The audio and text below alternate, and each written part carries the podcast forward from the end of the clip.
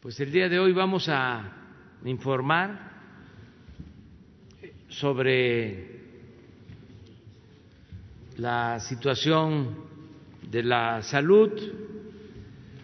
Eh, van a intervenir el doctor Alcocer, también el doctor Hugo López Gatel, eh, Zoé Robledo de el Seguro Social, Luisa María Alcalde, la secretaria del Trabajo, nos acompaña también Graciela Márquez, secretaria de Economía.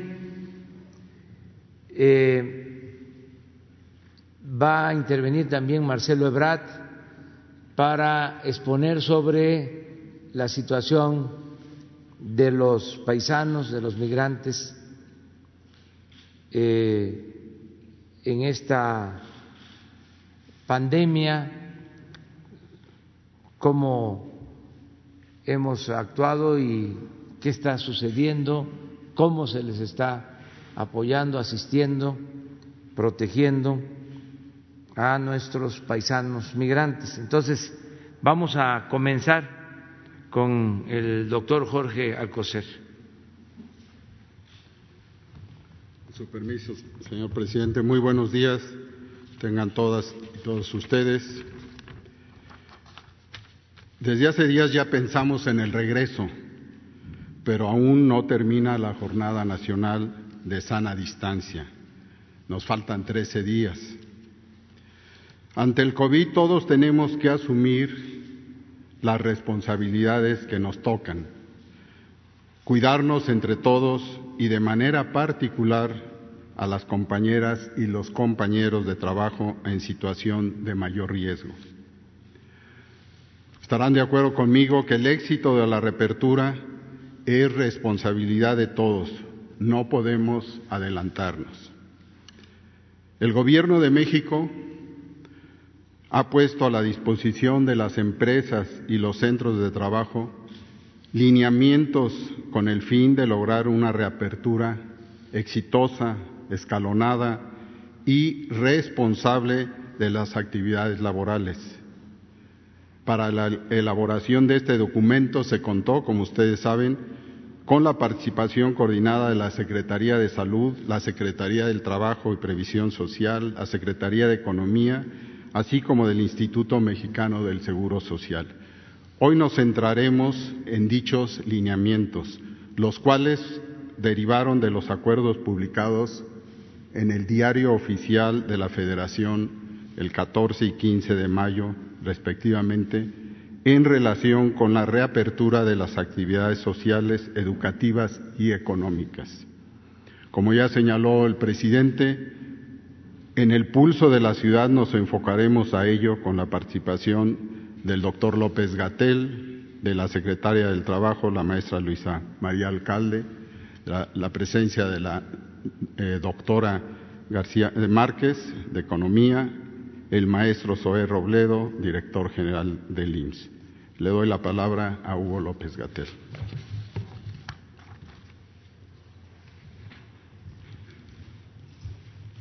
Con permiso, señor presidente. Gracias, maestro.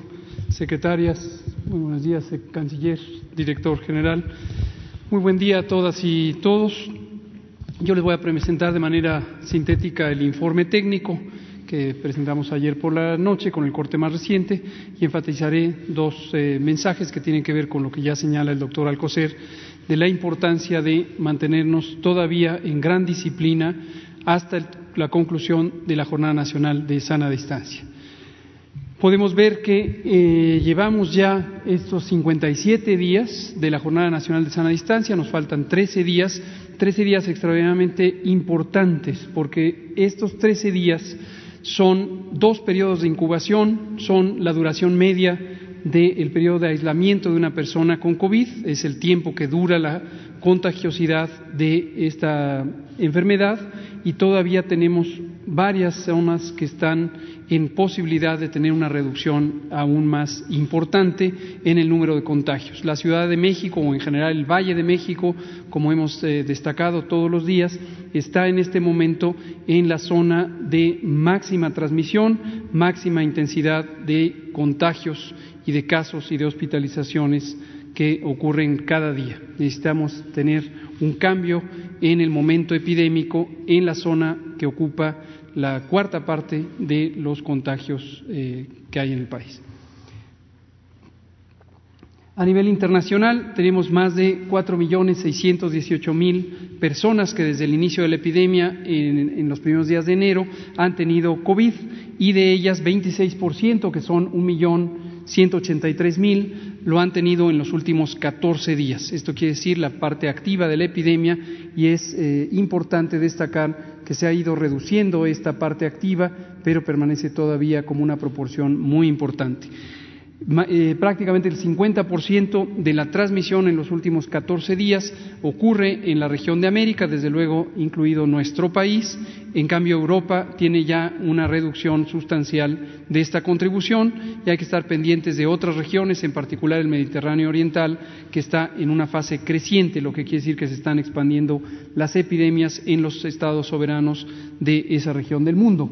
En la siguiente podemos ver la situación de México, donde 51.633 eh, personas desde el 28 de febrero, donde tuvimos el primer caso confirmado, han tenido COVID y de ellas 11.300 han tenido esta enfermedad en los últimos 14 días. Esta es la parte activa de la epidemia y como pueden ustedes apreciar a lo largo de las últimas eh, siete o diez días, esta proporción de personas con eh, enfermedad activa en los 14 días recientes ha ido incrementando, lo que corrobora precisamente el mensaje de que tenemos una epidemia todavía en fase creciente en varias ciudades, más una epidemia en fase de estabilidad en la Ciudad de México y el Valle de México.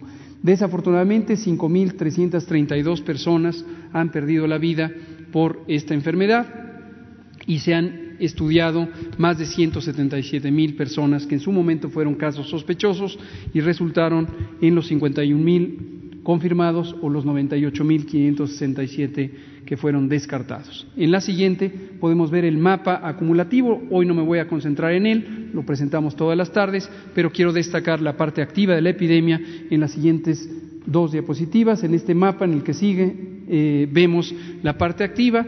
Hay noticias positivas. Algunos estados, en concreto Baja California Sur y Nayarit, han pasado a un eh, momento de disminución de transmisión, por lo que aparecen ahora en verde, en la medida en que el número de casos que han ocurrido en los últimos 14 días es inferior a 100 casos, cuando antes estaban por encima de esta cifra. Vemos también el estado de, de Quintana Roo, que se destaca aquí en esta gráfica de barras, que era de los primeros cuatro estados con mayor transmisión y hoy se encuentra en la posición número 11 porque está eh, disminuyendo eh, muy rápidamente su transmisión de eh, esta enfermedad. La siguiente. Cuando lo vemos por incidencia, 8.8 personas eh, por cada 100.000 habitantes, 8.8 por 100.000 habitantes han tenido COVID en los últimos 14 días y lo podemos comparar tanto en el mapa con las intensidades del color verde como en la gráfica de barras, en donde vemos que la Ciudad de México tiene todavía una intensidad de incidencia muy alta 30 por 100 mil habitantes, mientras que el Estado de México, que es fundamentalmente la zona conurbada en el Valle de México, tiene casi 25 por 100 mil habitantes. La siguiente. Tenemos las defunciones que han ido acompañando, desde luego, en fecha de ocurrencia, eh, con un desfase promedio de nueve días que se puede extender hasta eh, 36 días eh, posteriores al inicio de los síntomas. Me refiero en el segundo caso a las personas que han tenido que ser hospitalizadas y que permanecen, algunas de ellas, por periodos muy largos en las terapias intensivas. Y eh, se encuentran todavía eh, sumando las defunciones en la medida que tenemos una importante carga de casos nuevos y que estos casos nuevos a su vez dependen del acúmulo de casos activos que existen en los últimos 14 días. La siguiente Vemos por entidad federativa siguen una distribución semejante a la de los casos acumulados, en la medida en que, desde luego, las defunciones son el evento último de esta epidemia como evento eh, irreversible, pero también destacamos, aunque ya no hemos puesto la actualización, que más de la tercera parte de personas con la enfermedad que requiere hospitalización tienen una recuperación eh, en corto plazo y en un promedio de cinco días pueden reintegrarse a su vida normal en la medida en que no tienen necesidad de pasar a las terapias intensivas. La siguiente y la siguiente. Vemos la curva acumulada, 51.633 casos, de los cuales 2.414 eh, se eh, registraron en las últimas eh, horas, en las últimas 24 horas, contadas desde ayer y el día previo, y esto representa un incremento de 4.9%. Como se puede ver en las barras que están en la parte baja de la diapositiva, las columnas anaranjadas, se encuentra en esta fase de estabilidad en donde tenemos una alta transmisión, pero no hay un cambio significativo de día a día en el número de casos.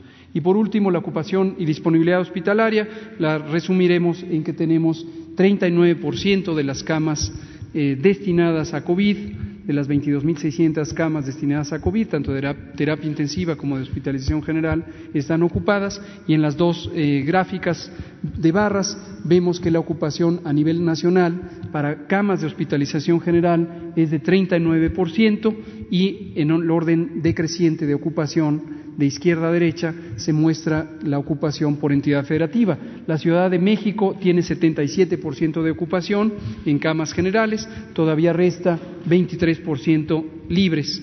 Y en la última diapositiva vemos en el panorama nacional, en el extremo derecho de la gráfica, 32% de ocupación de las camas destinadas a infección respiratoria aguda grave y en el extremo izquierdo la zona más ocupada, que es la Ciudad de México, con dos terceras partes, el 66% ocupado.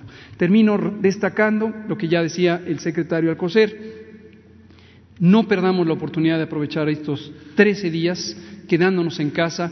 No es adecuado que se estén relajando las medidas de sana distancia y que exista este regreso a la actividad pública ni por parte de empresas ni por parte de la ciudadanía en los espacios públicos.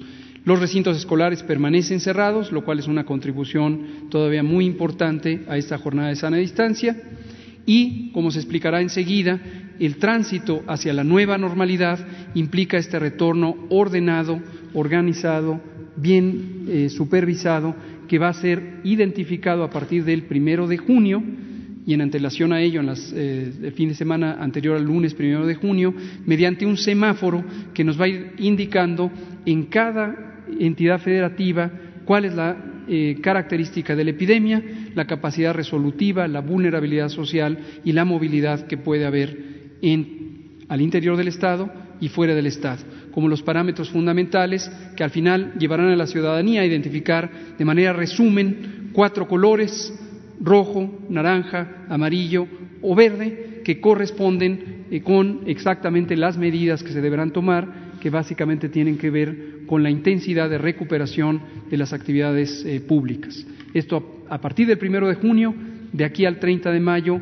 seguimos todavía, quédate en casa, quédate en casa, quédate en casa. Gracias. Gracias.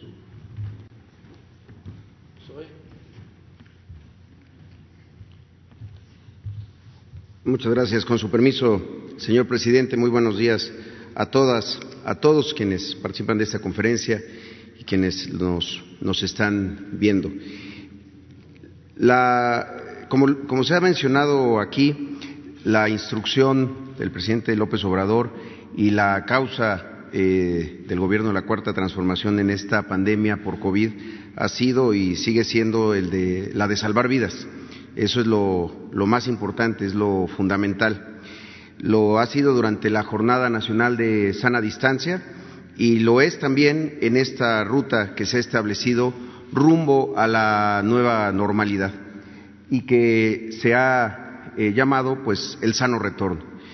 Eh, se trata, y en este caso en la parte de las actividades económicas, de un sano retorno que debe de cumplir con tres principios que sea seguro, es decir, que el retorno no signifique un rebrote de contagios por COVID y brotes en los centros de trabajo, que sea saludable, es decir, que también minimice los otros daños que se sabe está causando eh, pueden causar las medidas de aislamiento social en el bienestar de las personas, en su economía, en los medios de subsistencia e incluso en la salud en un concepto mucho más amplio y desde luego que sea solidario, es decir, todos estamos involucrados, todos vamos a tener que hacer cosas nuevas eh, como parte de la nueva normalidad.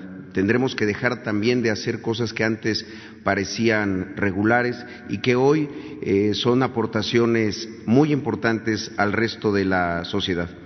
La ruta de este sano retorno está establecida en dos acuerdos publicados el 14 y el 15 de mayo por parte de la Secretaría de Salud y en particular en este caso habla de la incorporación de tres industrias muy importantes para la economía nacional y para la economía de las, de las personas, eh, que a partir del primero de junio van a ser consideradas como esenciales. Ustedes lo saben, hubo eh, durante toda esta jornada nacional de sana distancia industrias que tienen que seguir trabajando, las, eh, la producción de alimentos, los supermercados, en fin. Este acuerdo plantea que a partir del primero de junio se incorporan tres más. La fabricación de equipos de transporte, esto es la industria automotriz, la industria de construcción de camiones, la industria aeroespacial y la de autopartes. En segundo lugar, la minería y en tercer lugar, la construcción. A partir de eso es que se publicaron lineamientos técnicos de seguridad sanitaria en el entorno laboral por parte de la Secretaría de Salud y, como ya se ha dicho aquí, en coordinación con las Secretarías de Economía, del Trabajo y el Seguro Social. Estos lineamientos plantean, en la siguiente, eh, un mecanismo para poder verificar que estas empresas que el primero de junio van a empezar a regresar de manera gradual y escalonada hayan cumplido con los protocolos que establecen los propios lineamientos, protocolos eh, de seguridad sanitaria en el entorno laboral. Quiero decirles que estos protocolos eh, han sido producto de un trabajo de varias semanas con las propias empresas, han sido también producto de un diálogo eh, franco, muy abierto y transparente con ellas para que tuvieran claridad de qué es lo que iba a ocurrir. Eh, y desde luego, pues también va a partir de tener diálogo con autoridades locales, con representaciones sindicales, para que todos sepamos cómo es este retorno seguro. Se trata de 78 puntos de comprobación en, un, en una autoevaluación.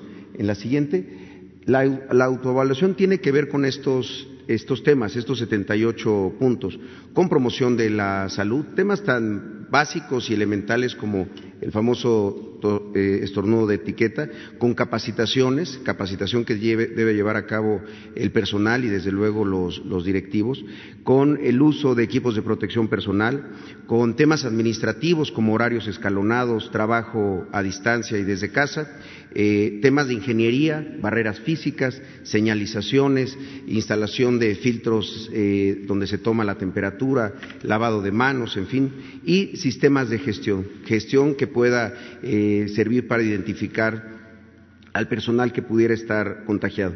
A partir de esta autovalidación, lo que, lo que sigue es que pueden tener tres respuestas las empresas. Una respuesta aprobatoria, eh, que no debe de ocurrir en un plazo mayor de 72 horas. Es decir, después de hacer la autoevaluación, se envía y en eh, menos de 72 horas se le indica a esa industria si ya ha sido aprobado el protocolo.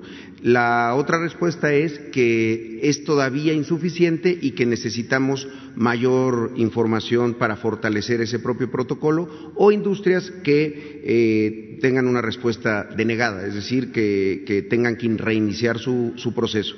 Aquí hay dos cosas importantes. En el caso que una empresa logre concluir y tenga por aprobado este protocolo, entonces podría llegar a iniciar labores antes del primero de junio, pero insisto, de manera escalonada y muy responsable a partir de esta autoevaluación. En caso de que la evaluación no sea satisfactoria, habrá empresas que tengan necesidad de que una parte de sus trabajadores acudan al centro de trabajo a terminar las adecuaciones o hacer capacitaciones. Eh, la siguiente, por favor. Esta autoevaluación parte de un principio que también eh, ha sido fundamental, un pilar de la cuarta transformación, que es la confianza. Las relaciones entre gobierno y sociedad se partían en que los ciudadanos no confiaban en el gobierno, pero tampoco el gobierno confiaba en los ciudadanos y entonces todo tenía que ser a partir de supervisiones y con un criterio más bien de, eh, de sanción. Aquí lo que estamos planteando es que la autoevaluación es bajo protesta de decir verdad. Cuando hacen un una palomita diciendo que tienen uno de estos 78 puntos, nosotros creemos en, que estos empresarios están diciendo la verdad. En ese sentido, eh, firman esta carta compromiso diciendo que todo lo, manifestado es, es verdad, aceptan que puede haber un proceso de acompañamiento y de asesoramiento y también aceptan algo más, que haya inspecciones aleatorias. Y en esas inspecciones aleatorias, en caso de incumplimiento, se procede a la clausura. Eh, no, no, pueden ahí, no podríamos nosotros eh, hacer que los que están haciendo las cosas bien sufran eh, consecuencias a partir de quienes lo pudieran estar haciendo de manera incorrecta. Y por último, bueno, este es el mismo proceso, digamos, en la forma de un flujo. Y la última, bueno, esto es simplemente cuáles son las fuentes de información y los responsables de todas estas etapas, tanto de la supervisión como en el caso de, que pudiera haber una clausura. Y por último, el presidente nos instruyó la creación de un equipo de seguimiento, un equipo de especialistas técnicos que puedan estar dando seguimiento a esta reapertura durante las próximas dos semanas y después también ya a partir del primero de junio. Este sistema, este mecanismo va a ser de gran utilidad para el resto de las, de las industrias, incluso para las propias esenciales que están hoy, hoy abiertas y que tendrán que tener un protocolo similar, pero sobre todo para las que empiecen a abrir, como lo ha dicho el subsecretario López Eh, a partir de los, de los semáforos. Y está integrado por cuatro especialistas, encabezados por el doctor Mauricio Hernández, director de prestaciones económicas y sociales del Seguro Social, epidemiólogo, investigador nivel 3 del Sistema Nacional de Investigadores, la maestra Elodina Guerra, directora general de Industria Pesada y Alta Tecnología, ella es eh, maestra en economía y la primera mujer que tuvo el reconocimiento de excelencia profesional por la Universidad Autónoma de Nuevo León, y licenciado Alejandro Salafranca de la Unidad de Trabajo Digno de la Secretaría del Trabajo, etnógrafo de la ENA, y el doctor Ricardo Cortés Alcalá, por parte de Salud, director general de Promoción a la Salud, también epidemiólogo con estudios en salud pública y también con estudios en implementación de reglamento sanitario internacional por parte de la Organización Mundial de la Salud. Esto es el sano retorno a las actividades económicas y es un proceso que tiene que ser, como hemos dicho, saludable, seguro y sobre todo solidario. Todos tenemos que poner de nuestra parte en este eh, seguro retorno a la nueva normalidad. Gracias, señor presidente.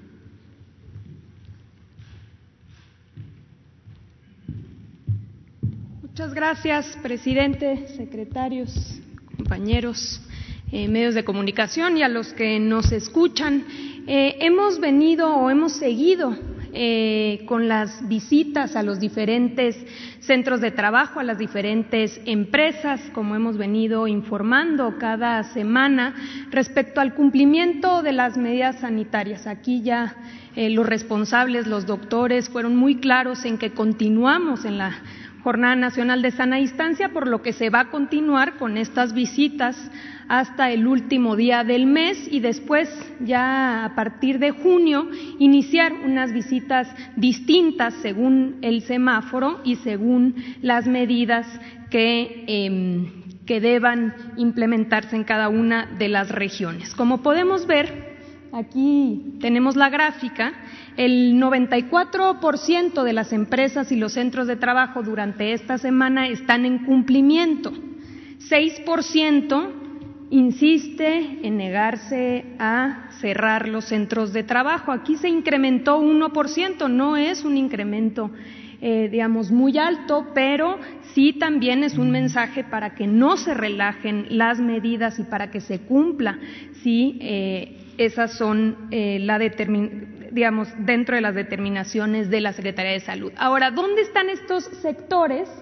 Tiendas departamentales, comercio de productos no esenciales, venta, reparación, mantenimiento y distribución de vehículos para uso particular. Principalmente en estos tres sectores encontramos ese porcentaje del 6% que se ha negado a cerrar. Siguiente.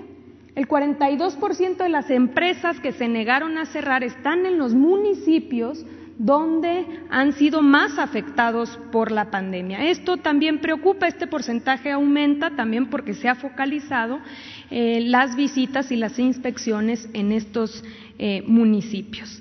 Y ahora vamos a dar algunos ejemplos. Primero de buen comportamiento, tenemos el centro comercial La Marina en Manzanillo, con 150 trabajadores.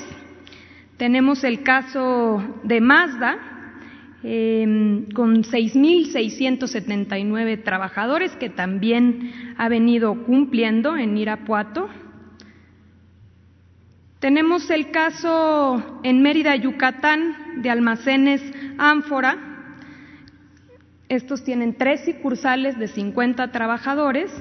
Tenemos el caso de Fujikura, en Coahuila, 1.602 trabajadores. Y también tenemos casos donde se han negado a cerrar, y aquí los vamos a presentar. Tenemos el grupo comercial, un centro comercial en Tapachula. Tenemos el caso de Mega Sports en la Ciudad de México, en la alcaldía Iztacalco, con más de 50 trabajadores. Y finalmente en Guadalajara, eh, respecto a venta de muebles, Muebles América, comercializadora de muebles América SADCB. El llamado es todavía, faltan 13 días, todavía es un llamado para que las empresas cuiden a sus trabajadores y nos cuidemos todos. Muchas gracias, presidente.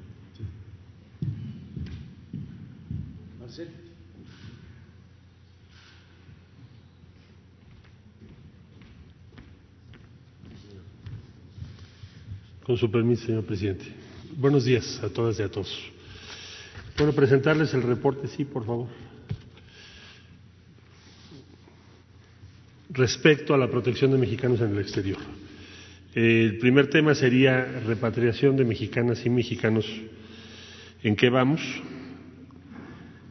Eh, a esta fecha, el Gobierno de México ha participado de un modo u otro en la repatriación de 12.746 mexicanas y mexicanos en el exterior, prácticamente de todo el mundo, sin embargo ahí les presentamos un cuadro que nos dice de, dónde han sido el mayor número, claramente es América Latina, con 6.904, segundo lugar Europa, 3.952 y así sucesivamente. Lo que es muy interesante de observar es la presencia mexicana global. Ya una vez que pase la, pandemia, podremos darnos cuenta que no solo por razones de turismo, que ha crecido mucho, sino por la presencia de, los, de las y los mexicanos en todo el mundo, hoy en día es mucho más compleja y global de lo que fue en las décadas pasadas. Eh, algunos casos de repatriaciones muy recientes, mexicanos, mexicanos desde El Salvador que no habían podido salir, que ya llegaron a nuestro país. La siguiente, por favor, Argentina. La siguiente, Colombia y Perú. Eh, el segundo tema que les quiero comentar es la estrategia para reanudar los servicios consulares, especialmente en los Estados Unidos. Eh, se establecieron siete criterios uniformes para brindar servicios de calidad cuidando la salud y atendiendo normativas locales. En Estados Unidos las normativas son muy diferentes en cada ciudad y en cada estado. Entonces, sin embargo, se pueden sintetizar en estos cuidados. Eh, la siguiente, por favor. Estamos procediendo a la reapertura progresiva de los consulados en los Estados Unidos. A esta fecha, en operaciones mínimas tenemos 25 y la reactivación esta semana ocurrirá en cinco, McAllen, St. Paul, Houston, Sacramento y Boston. La siguiente, por favor. Algunas imágenes de lo que estamos o lo que están trabajando las y los compañeros en los consulados, a quienes quiero agradecerles mucho este día su esfuerzo durante estas semanas, estos días. Eh, eh, aquí tienen ustedes la imagen de Los Ángeles, se guarda la debida distancia, ya las personas están siendo recibidas. Eh, Tucson y Phoenix es lo mismo, mismo sistema. Estas son fotos muy recientes. Tenemos Brownsville, San José y San Bernardino, el siguiente, por favor. En el caso de Houston hay una iniciativa que vale la pena subrayar eh, de parte de la cónsul eh, Alicia, quien ha estado a cargo y propuso una red, un proyecto Mujeres Migrantes Mentoras, que es una red de solidaridad entre las mujeres que ya están establecidas en Estados Unidos y mujeres que son migrantes recientes. Eh, en Chicago se está ya preparando lo que es la, participación en el censo 2020, que como ustedes saben ha sido muy importante esa lucha para que pueda censarse a las y los ciudadanos, sean residentes o migrantes en los Estados Unidos. Eh, protección consular a distancia, algunos ejemplos, Dallas, Houston, San Francisco, eso sigue, se sigue trabajando. compartirles algunas estadísticas de las ventanillas de salud que se organizaron junto con la Secretaría de Salud ya hace varios meses y que tienen una, una importante presencia ahora en esta pandemia en Estados Unidos. Tenemos la población que ha consultado de manera remota o ha seguido estas ventanillas de la salud, pues ya son 695.930 consultas la población beneficiada directamente quiere decir que de ahí se derivó algún servicio específico, son 209 mil. Y este otro dato, el número tres, que me parece muy relevante, que es la actualización y crecimiento de lo que denominamos aliados participantes en los Estados Unidos. Organizaciones de todo tipo, son 5.801 que están respaldando y apoyando a la comunidad México norteamericana. La siguiente, por favor. Como ustedes saben, el foco de atención mayor ha sido Nueva York. Las 24 horas se está trabajando para proteger de la mejor manera posible a nuestra comunidad allá. Aquí algunos datos eh, de los últimos días. Tenemos 1.729 consultas en, vía la ventanilla de la salud, 1.233 sobre diferentes tipos de documentos, 1.188 sobre asuntos comunitarios, 2.900 sobre protección consular. En total, 10.519 en los últimos días. Eh, se ha apoyado a 983 familiares de fallecidos, porque pues evidentemente, y lo lamentamos mucho, han atravesado una situación extremadamente difícil. Y las gestiones con las autoridades locales, que vuelvo a reiterar nuestra gratitud, especialmente al alcalde de Nueva York. Para terminar este reporte, informarles los contagios, quiere decir contagios aquellas personas que están en comunicación y los las y los cónsules están pues muy cerca y, y, comparten la responsabilidad que se han atendido. Son 356 en total, solo en Nueva York hay 101. El segundo estado es Texas, con 86, y el tercero es California, muy atrás, con 42. La siguiente, por favor. Esos son fallecidos hasta la actualización al 18 de mayo, son 959 mexicanas, mexicanos en los Estados Unidos, de un total de 85.907 fallecimientos reportados en los Estados Unidos, de con nacionales son 959, en Nueva York 641. La siguiente, por favor. Fuera de los Estados Unidos, contagios, es decir, personas a cargo de los consulados mexicanos, 72 personas. Y fallecimientos tenemos siete reportados al día de hoy fuera de los Estados Unidos. Este sería el reporte, señor presidente.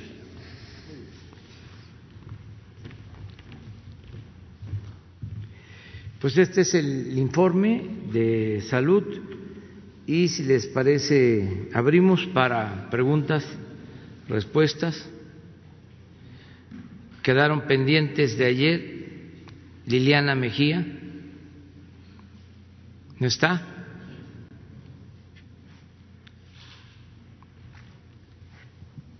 Presidente, buenos días. Eh, si nos puede dar eh, su opinión acerca de esta eh, propuesta de Morena para que el INEGI pueda eh, revisar el patrimonio e información eh, fiscal de los eh, ciudadanos. Incluso ya hay algunos senadores que se han desmarcado de esta propuesta. ¿Cuál es su opinión? Y si me permite ahorita otra pregunta para el subsecretario. Bueno, no creo que este sea correcto, se tienen que mantener pues eh, en privado lo que significan patrimonios de empresarios y de todos los mexicanos, la obligación de dar a conocer los bienes patrimoniales es exclusivamente para los servidores públicos. Nosotros sí estamos obligados a dar a conocer eh, nuestros patrimonios. Por eso no considero conveniente esa propuesta. Para que no haya tanta desigualdad, lo mejor es que el gobierno ayude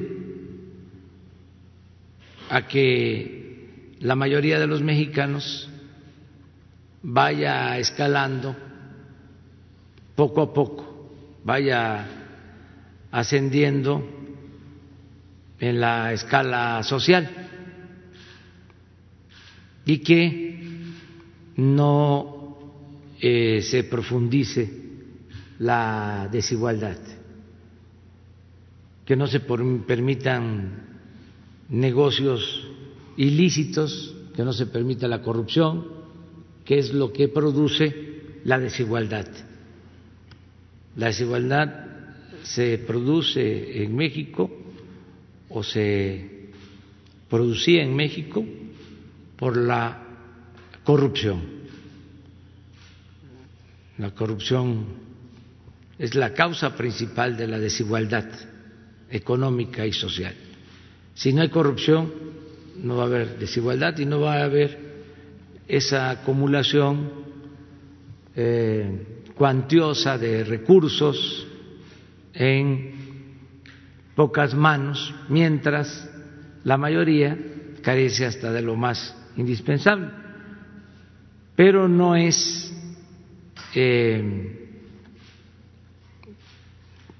dando a conocer o exigiendo que las personas eh, estén obligadas a decir cuánto tienen.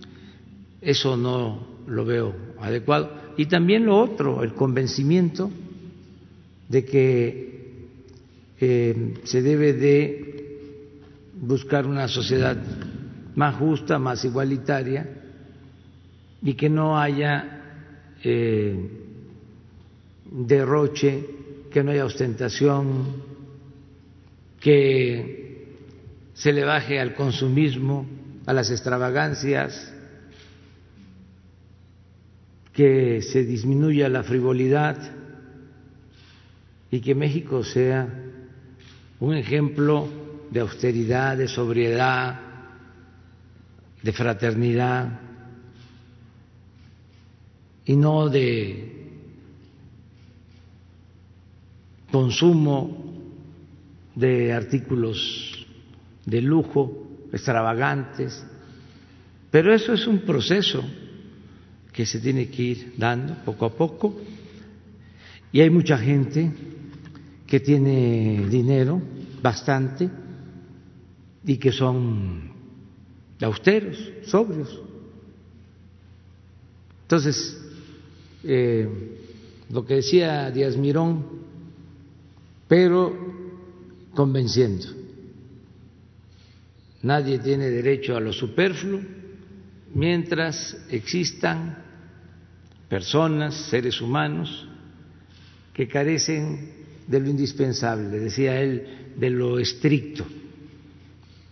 Ese es mi punto de vista. Y en otro tema, si no lo puede contestar usted o este los el subsecretario, ¿qué reporte le dieron sobre esta primera etapa de la nueva eh, normalidad? Se presentaron en algunos casos algunos eh, municipios que decidieron eh, pues no reactivar sus actividades. ¿Cuál es el reporte? ¿Qué fue lo que pasó? Y si en el caso de la Ciudad de México ayer se, se comentó que a lo mejor este, este pico de contagio se puede extender a lo que resta del mes de mayo. Si es así, ¿qué está pasando? Porque incluso este fin de semana también se dio a conocer que hubo un aumento en la movilidad. Entonces, ¿qué es lo que va a pasar y qué estrategias van a, tomar? Pues para que en el resto del país eh, pues se pueda tomar la, la nueva normalidad del primero de junio. Gracias. Bueno, ha habido este, coordinación con las autoridades de los estados, municipales, con las autoridades tradicionales y eh, se está llegando a acuerdos. Las medidas no son coercitivas, se da a conocer que hay condiciones para eh, regresar a la nueva normalidad poco a poco, con medidas sanitarias, con cuidado, pero no se exige, no es obligatorio. Cada eh, pueblo, porque así lo hemos hecho, cada comunidad decide la gente, sus asambleas democráticas, sus gobiernos municipales, los gobiernos estatales, con eh, el personal de salud, con maestras, con maestros. Hay una amplia participación y todo es por consenso, por convencimiento Nada por la fuerza, todo por la razón y el, y el derecho. Y así vamos eh, avanzando. Eh, desde luego, no podemos eh, relajar la disciplina si hemos avanzado, si hemos evitado que eh, nos desborde la pandemia, es decir, que no tengamos manera de atender enfermos, de hospitalizarlos, si hemos logrado que hay camas tanto para hospitalización general como para terapia intensiva, ha sido por la participación consciente, responsable de la gente. Y se logró el propósito que no eh, lograron desgraciadamente en otras partes en donde se saturaron hospitales porque también les pegó primero la pandemia, no les dio tiempo de prepararse. Nosotros tuvimos pues la suerte de que no fuimos los primeros y así se pudo avanzar eh, creando espacios para hospitalización hay dos este, gráficas que son importantes, a ver si las ponen. No estaba así este, el sistema de salud.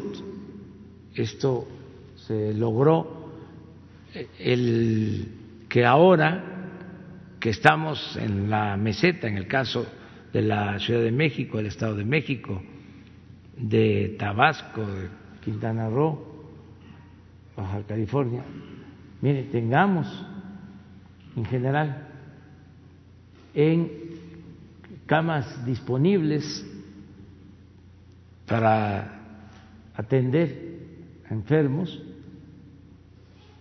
en general 61% en el país. Y en el caso de eh, terapia intensiva, 68%. Desde luego, en la Ciudad de México es más la ocupación, pero nadie se queda sin ser atendido. Todo esto lo explico porque eh, no se reconoce de que fue desde nuestro punto de vista exitosa la estrategia de la sana distancia, porque ni en los países con más desarrollo económico pudieron resolver el problema de la disponibilidad de camas de hospitales y de especialistas y de médicos. Son malas las comparaciones, pero eh, a veces exageran nuestros adversarios de mala fe. Entonces, para nosotros eh, ha sido muy exitosa la estrategia que se ha aplicado gracias a los médicos, a los expertos, a los eh, científicos mexicanos. Desde el principio se habló de la famosa curva. Es más, hasta podrían mostrarla. Claro que Hugo es el experto. ¿Por qué no explicas de cómo este, hubiese sido, cómo se hubiesen presentado las cosas sin las medidas que se tomaron? Eh, ¿Cuál iba a ser eh, la curva de afectados y van a ver que no íbamos a poder tener las camas y los este, especialistas y lo más importante, salvar vidas, porque nos duelen mucho los fallecidos, pero también muchos se han salvado, muchos se han recuperado por la atención médica. Entonces, por favor. Con gusto, presidente. Efectivamente, este tema del aplanamiento de la curva eh, lo hemos comentado varias veces, pero siempre es importante retomarlo y recordarlo, porque se ha prestado a algunas confusiones. Yo pienso que las personas de buena voluntad eh, a veces es porque es un tema muy aparentemente técnico, pero también vemos que hay personas que parecieran empeñadas en no ver las evidencias de lo que es, de hecho, un modelo teórico en el mundo desde la preparación para las pandemias de influenza. Este es el marco referencial de la Organización Mundial de la Salud en el Plan Global de Preparación y Respuesta ante la Pandemia de Influenza. Esto se estableció en 2005, precisamente cuando empezó este marco referencial de la Organización Mundial de la Salud. Y hay una gráfica emblemática que espero que la tengamos. no, e, es una, bueno, estas se pueden mostrar, pero a ver si encuentran una de, exacto, de dos curvas. Eh, hace dos domingos eh, presenté en el informe técnico de la tarde eh, dos curvas, la que hubiera sido y la que terminó siendo.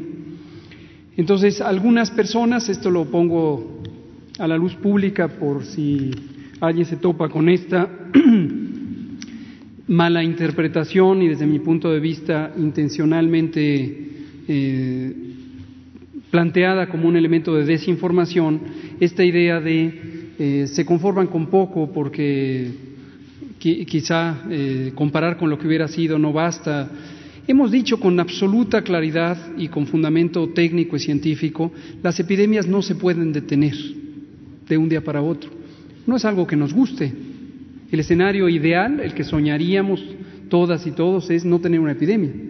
Pero las epidemias existen y son parte de la realidad. Igual que existen las tormentas, existen los huracanes, existen los terremotos. Entonces, quien persistiera en un momento dado en una construcción de información como si se pudieran evitar estos fenómenos, pues realmente está empeñada o empeñado en tergiversar la información y quizá en confundir al público.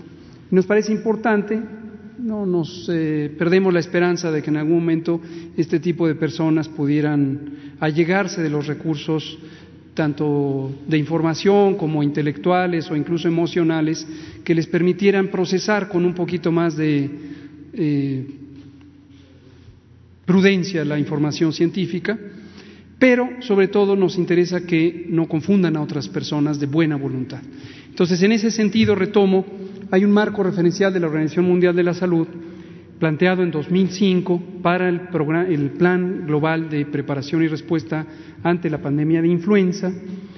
Lo adoptaron todos los Estados miembros de la Organización Mundial de la Salud y es esta comparación entre la curva epidémica en su libre evolución, en su historia natural, como se conoce técnicamente, que típicamente es una curva muy pronunciada, que sube y baja, en poco tiempo y causa un importante impacto, primero, en saturar los sistemas de salud o los servicios de salud, segundo, en que contribuye a la mortalidad porque no se logran dar abasto los sistemas de salud para atender a las personas en necesidad, y tercero, la carga absoluta, la cantidad absoluta de personas afectadas es mayor.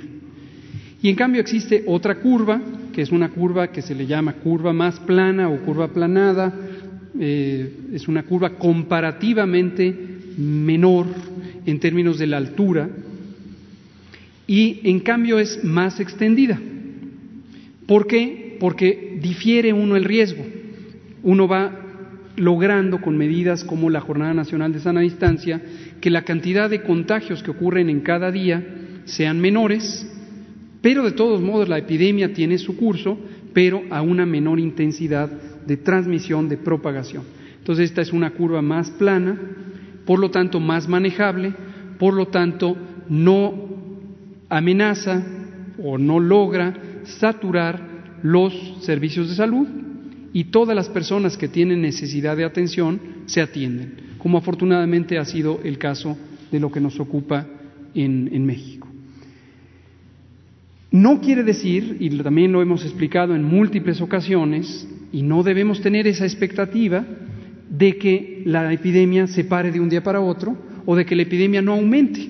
Las enfermedades infecciosas de interés epidémico característicamente tienen un crecimiento exponencial, esto es un crecimiento acelerado, no es lineal, no va de uno a otro a otro números de casos, sino se van multiplicando el número de casos diarios hasta que llegan a un momento cumbre, un pico. También las curvas planas tienen un pico, obviamente menor que el pico que tienen las curvas no planas, pero de todos modos es un pico. Y en su momento empiezan a descender cuando se ha llegado a la estamera. ¿Me prestan un micrófono?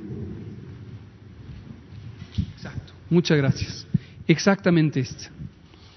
Esto ya no es el modelo teórico hay una eh, curva que está en el plan de preparación de influenza pandémica, es un documento de acceso público, tanto el mexicano como el, el que es el global, y tiene un diagrama muy parecido. Entonces lo explico en tres pasos.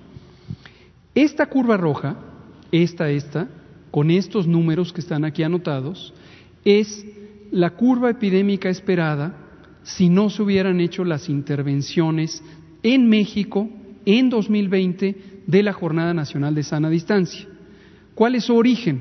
Su origen es una predicción matemática, concretamente la que ha hecho un grupo académico del que hemos estado hablando, pero que cualitativamente coinciden otros seis grupos académicos de especialistas en matemáticas.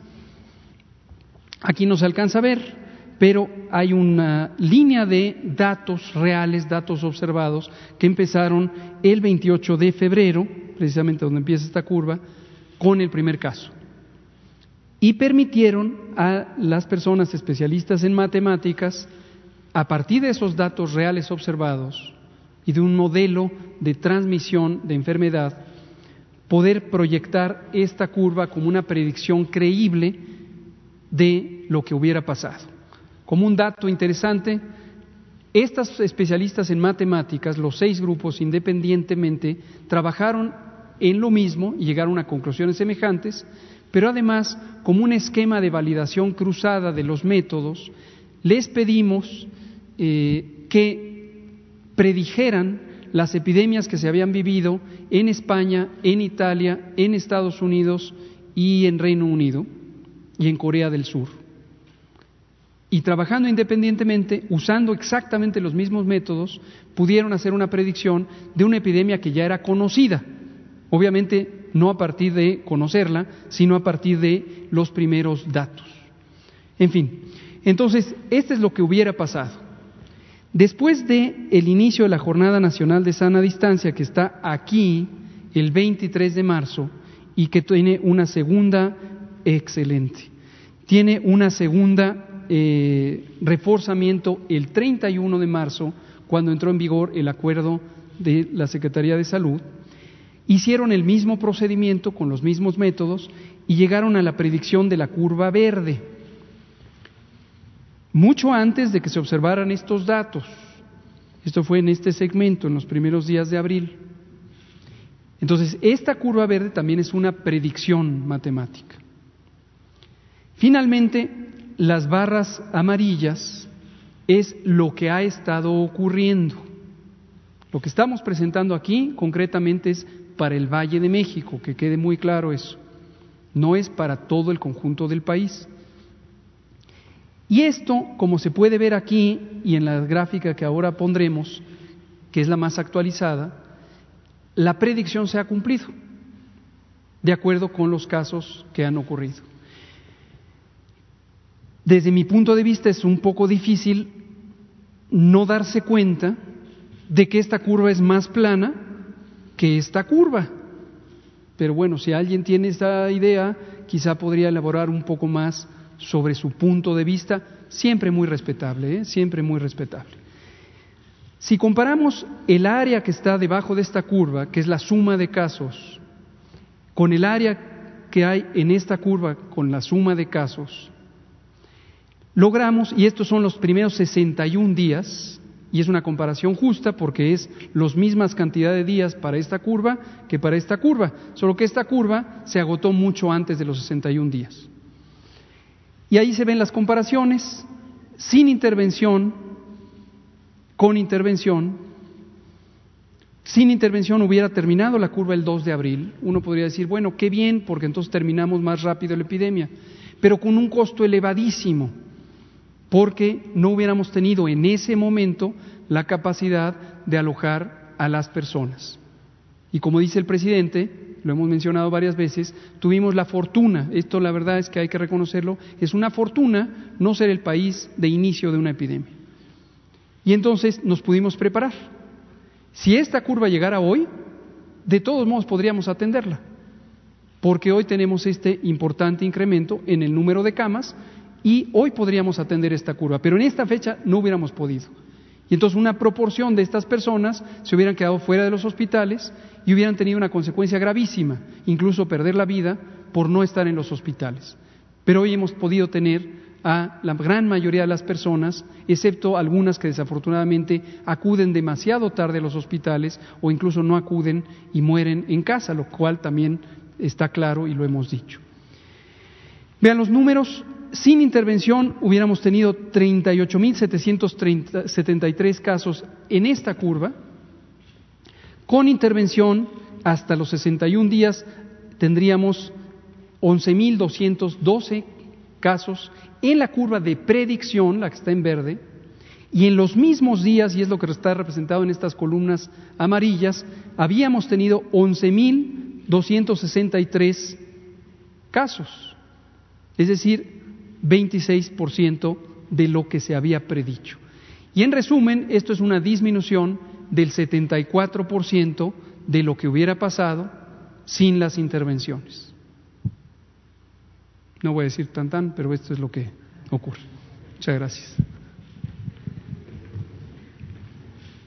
Muy bien. Adelante, ¿ya? Bueno, vamos con Paul, Ernesto. ¿No vino? Carlos Pozos. Buenos días, eh, señor presidente. Buenos días a todos los invitados. Buenos días a los colegas. Eh, presidente, el pasado sábado 16 eh, de mayo, el eh, presidente de los Estados Unidos, Donald Trump, a través de Twitter, hace un mensaje en donde pide a México ocuparse de los narcotúneles que existen en la frontera norte del país. Específicamente él habla de un narcotúnel de 600 metros en Tijuana con California. Este, hay que recordar que el eh, tema del narcotráfico eh, llega a 50, eh, mil millones de dólares al año por, este, por esta actividad. Mi pregunta es, ¿qué se está haciendo para combatir esta petición que hace el presidente Trump? En, ese sentido, ¿qué se hace para el lavado de dinero con motivo del narcotráfico? Y si me permite, ahorita que está el señor canciller, preguntarle qué pasó eh, con la carta eh, diplomática o la nota diplomática que pidió México al, presidente Trump, al gobierno de Donald Trump, eh, si hay alguna respuesta, ya lleva un mes, de, un mes, una semana de esta petición. Esa es mi pregunta. Bueno, este, en efecto, se descubrió un túnel en Tijuana hacia San Diego.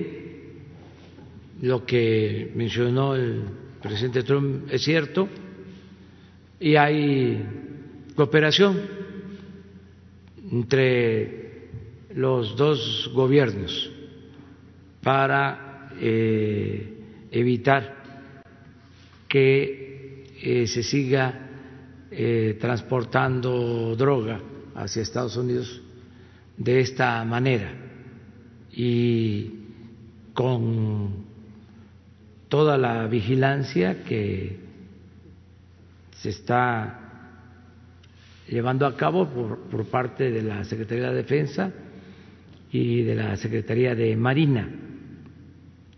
Sí eh, se está evitando eh, el traslado de droga a Estados Unidos. Y bueno, ese hecho es una prueba de que se está actuando y se está haciendo de manera conjunta. Entonces es cierto lo que sostuvo el presidente Trump.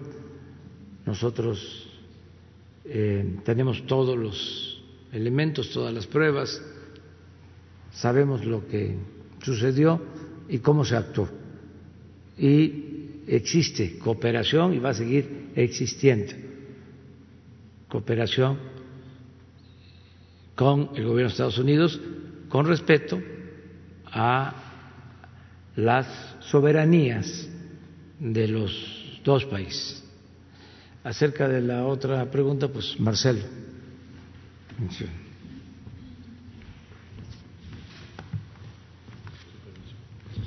Su permiso, señor presidente. Con todo gusto. la nota diplomática en cuestión, que es muy reciente, Ya nos dijeron las autoridades norteamericanas que la están revisando y vamos a tener una respuesta pronto. Pero más allá de eso, eh, te adelanto lo siguiente, la, la, nota hace referencia a la última, refiero ahí la última solicitud de la Fiscalía General de la República de información que fue de septiembre del 19 ratificada en febrero del 2020 respecto a Rápido y Furioso.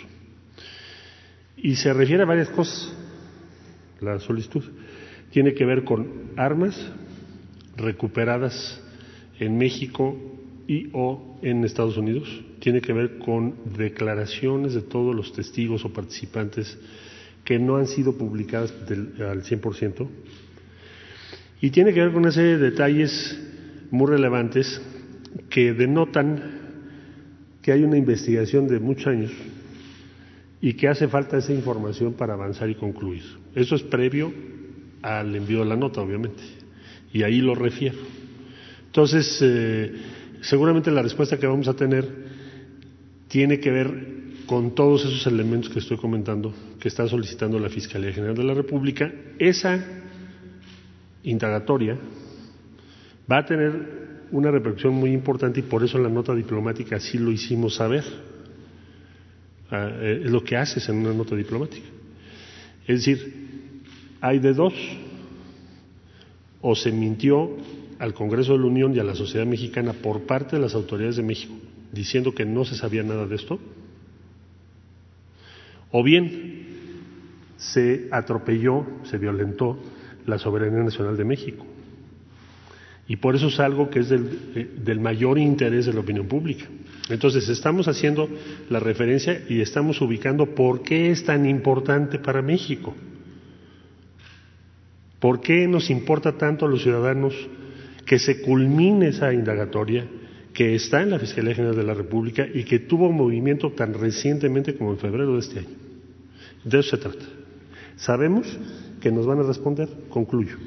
Hay una muy estrecha cooperación y una estrategia de seguridad que se ha venido conversando entre ambos países. Les recuerdo a ustedes la visita del fiscal general de Estados Unidos. Varios encuentros ha habido que ha encabezado el secretario de Seguridad, el doctor Durazo, con el Gabinete de Seguridad y diferentes instancias de los Estados Unidos. Y ahí se han tratado varios temas. Es otro de los temas que se está tratando ahí y seguramente va a haber una respuesta, ya nos lo adelantaron, de cooperación con México en esta indagatoria. ¿También allá pueden desaparecer expedientes? Perdón, no te escuché bien. Que si allá también pueden desaparecer expedientes. En Estados Unidos se hablan que ya no encuentran algunos expedientes. Una buena parte está desclasificado.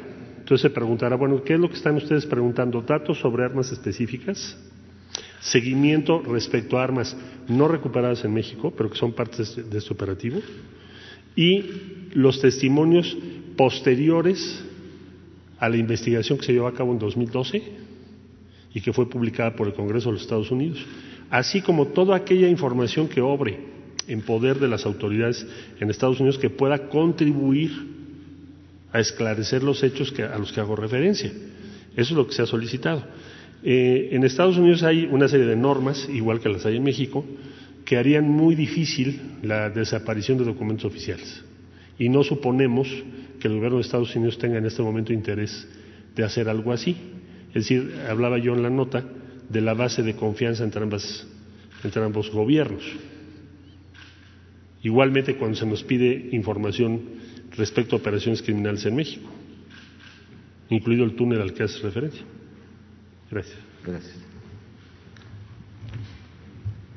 Mi segunda pregunta. Eh, primer presidente de la transición de México, un ensayo es un texto que analiza o evalúa un tema. Su ensayo de 30 hojas bien pudiera competir con un libro de, o rebasar un libro de decisiones difíciles. Su ensayo, eh, ¿qué destino tendrá? ¿Será eh, una iniciativa de ley? ¿Quedará como un nuevo código moral para la reflexión? O de este ensayo que usted hizo el sábado, eh, se desprenderán acciones concretas para eh, el manejo de su administración. Esto le pregunto, señor presidente, porque los curtidos de la hipocresía y los caraduras que hoy eh, transmutan de expertos en pandemias, de expertos en seguridad y ahora expertos en energías limpias, han enarbolado una nueva bandera en donde dicen, presidente, que usted le está dando la espalda a la realidad. ¿Qué responderles eh, o qué responder en torno a su ensayo y a esta situación? Bueno, eh, el ensayo que escribí sobre la nueva economía en los tiempos de la pandemia, pues es lo que ya venimos llevando a la práctica, lo que se está aplicando en México desde el inicio del nuevo gobierno, solo que con la pandemia estamos profundizando sobre estos eh, principios, criterios, estas acciones. Por ejemplo, ahí sostengo que los eh, tecnócratas elevaron la economía a rango supremo y supeditaron todo lo demás. Había que crecer a costa de lo que fuera, sin importar el bienestar de la gente, sin importar el medio ambiente, sin importar la salud, lo eh, básico para ellos era el crecimiento económico, el llamado Producto Interno Bruto. Y ese era el parámetro para medir el desarrollo y el bienestar de México y de otros pueblos.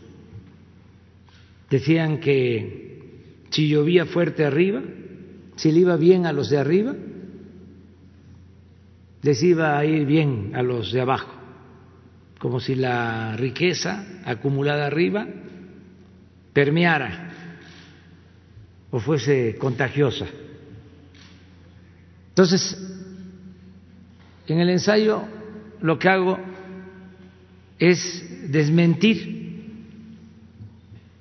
ese criterio, esa forma de aplicar medidas económicas porque se trata de una mentira, de un sofisma. Se acumuló mucho dinero arriba. Puse el ejemplo en el ensayo de lo que sucedió en el sexenio de Carlos Salinas. Ocupamos al fin al final del sexenio el cuarto lugar en multimillonarios en el mundo. Cuarto lugar de multimillonarios en el mundo. En el sexenio de Salinas pasamos de un multimillonario, de una familia, los Garzazada, a 24 en un sexenio. De acuerdo a la revista Forbes, que publica la lista de los multimillonarios, los que tienen más de mil millones de dólares cada uno. Entonces pasamos de uno, de 1988, a 24 en 1994, en seis años, que fue cuando se entregaron los bancos, las empresas, cuando se hizo la transferencia de bienes públicos a los allegados de Carlos Salinas y se formó el llamado grupo compacto, que si usamos rigor intelectual o académico, estaríamos hablando de la nueva oligarquía. Pero no solo eso. En ese sexenio fue cuando se registró el mayor crecimiento económico de entonces a la fecha, del 88 hasta nuestros días, más de 30 años de crecimiento económico. O sea, y el promedio fue 2% en 30 años. Y en el sexenio de Salinas fue 4%.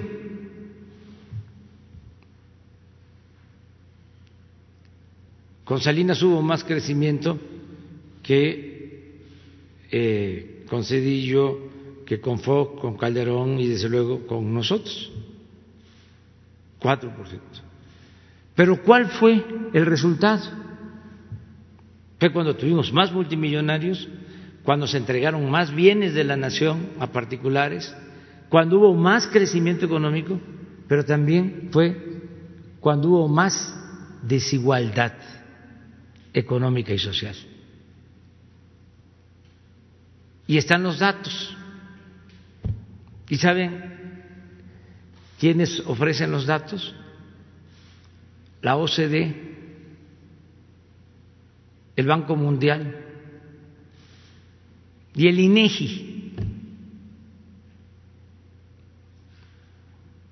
Entonces, ¿qué planteo ante la crisis? del modelo neoliberal, que se desató con la pandemia, pues ya no sigamos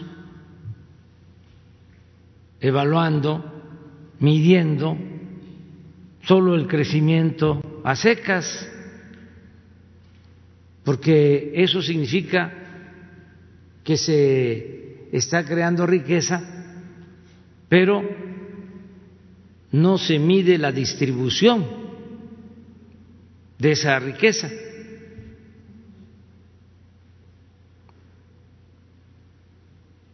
Entonces vamos a agregarle a la economía la democracia para que haya crecimiento, pero respetando las libertades, no como sucedió en Chile, que aplicaron un modelo económico pero con una dictadura eso no es viable. Eso no nos interesa. Vamos a agregarle también a la economía la justicia, que significa darle más al que tiene menos. En vez de empezar por arriba,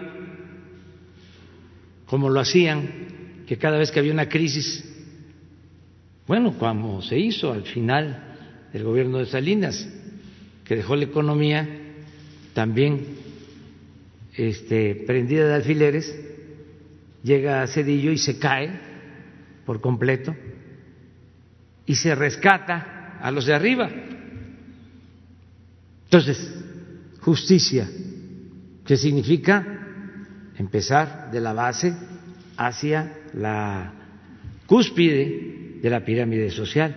Esa es otra diferencia. ¿Por qué cada vez que hay una crisis económica, rescate de los de arriba y abandono de los de abajo? Pero no solo eso, le cargan a todos el rescate, convierten las deudas privadas de los de arriba en deuda pública. Entonces, eso no. Es economía con justicia. Lo otro, economía con honestidad. Que no haya corrupción. Que paguen impuestos los campesinos como lo hacen cuando compran una mercancía, los indígenas, los obreros, los integrantes de las clases medias, los pequeños, medianos empresarios, pero también los de arriba, porque si no es corrupción, son fraudes fiscales, las condonaciones de impuestos, el tráfico de influencia. Entonces, economía con honestidad, economía con austeridad.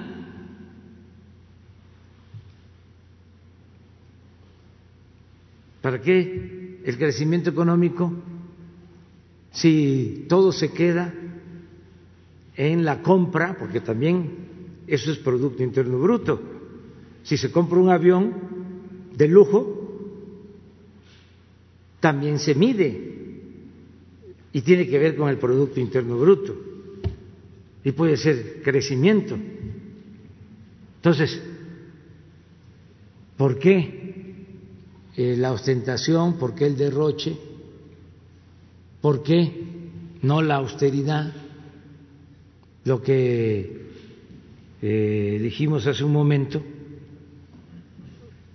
¿por qué eh, no adoptamos la austeridad no solo como forma de gobierno, sino como forma de vida.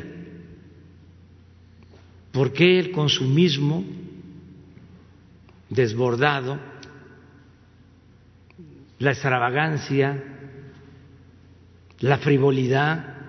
México es uno de los países en donde más se consumen artículos de lujo, de los más extravagantes, artículos de lujo. No se puede imponer nada, como dijimos, nada por la fuerza, pero bueno, que valgamos por nuestra integridad, por nuestros principios, no por el lujo barato, no por lo material. Entonces es economía con austeridad y economía también con bienestar. Eso es lo que plantea el ensayo y no es solo pensando en México, es pensando en el mundo. ¿Por qué también lo escribí? porque siempre los eh, tecnócratas o los intelectuales orgánicos, los expertos, hablan de que no tenemos proyecto alternativo. Y además siempre era como una condena eh, el que teníamos que ajustarnos al modelo neoliberal que se aplicaba a rajatabla en todo el mundo, porque era lo mismo, reformas estructurales en México, en Argentina, en España, en todos lados, las mismas recetas, definidas en el extranjero, a partir de los intereses económicos y financieros. Los pueblos no decidían. Nosotros durante 30 años no tuvimos un plan de desarrollo propio, apegado con nuestra realidad, con la idiosincrasia de nuestro pueblo. Era aplicar recetas impuestas. Entonces siempre decían, no hay de otra, ¿Qué les estamos respondiendo con este texto? Si hay de otra. Y tu modelo es un modelo fracasado, pero que además ni siquiera es novedoso. Fue lo que se aplicó en México en la época de Porfirio Díaz. Por eso neoliberalismo es neoporfirismo. ¿Y a qué nos condujo el modelo porfirista, a una revolución. Hay insensatos que dicen que fue muy buen gobierno. Si hubiese sido un buen gobierno, no hubiese habido una revolución. Entonces, es cambiar.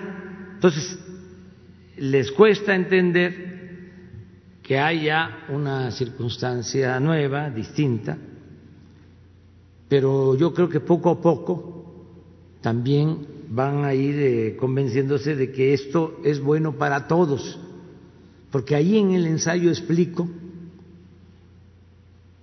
cómo si se le da preferencia a los habitantes del país, a las personas, al pueblo de México que más lo necesita, estamos hablando del 70%, si se protege al 70%, si se le permite al 70% de la población de menos ingresos que tengan oportunidades, que tengan derechos asegurados, el derecho al trabajo, a un buen salario mínimo, eh, que tengan eh, créditos, lo que estamos haciendo, si se fortalece la base de la pirámide, si se inyectan recursos suficientes, pues entonces se benefician arriba los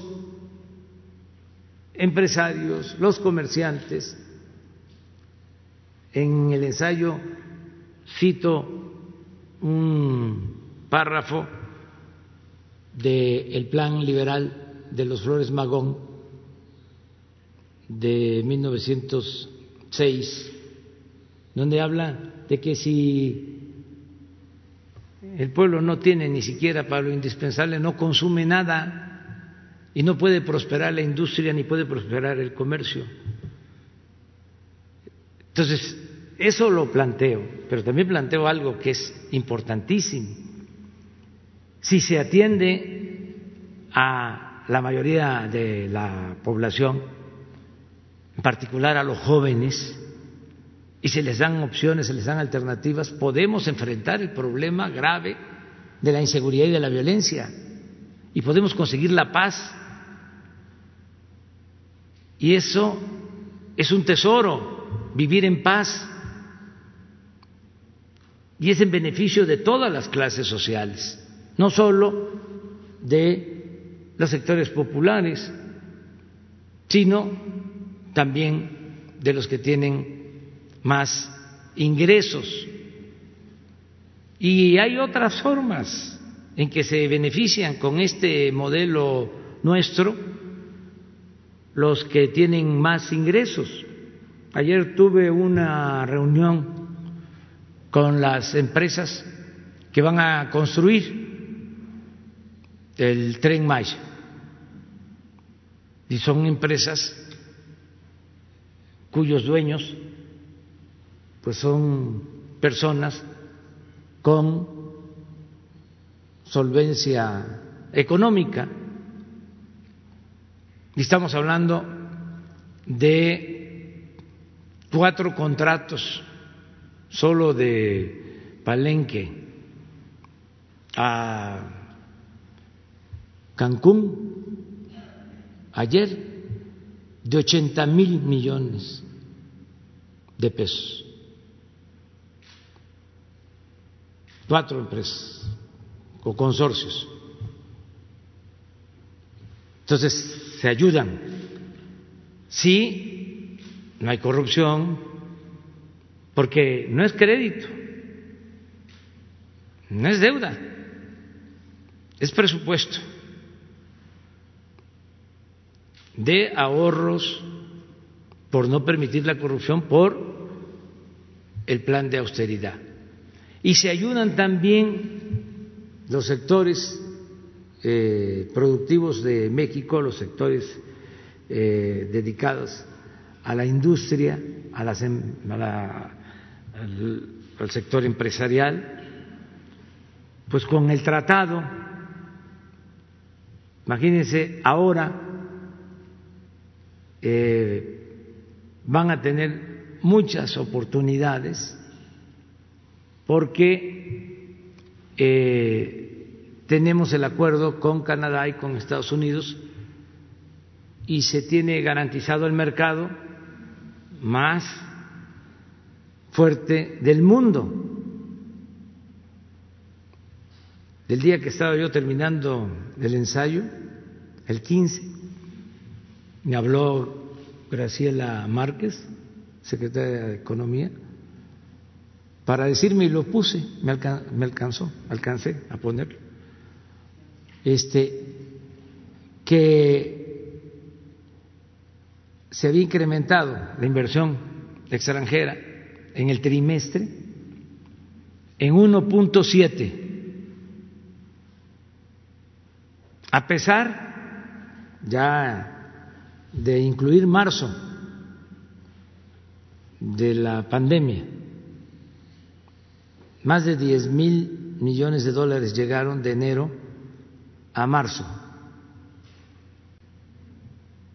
Y va a seguir creciendo la inversión extranjera. Ese mismo día, el viernes, di a conocer, y está en el ensayo, los datos de recaudación. Apostaban a que se nos iba a caer la recaudación. Bueno, de enero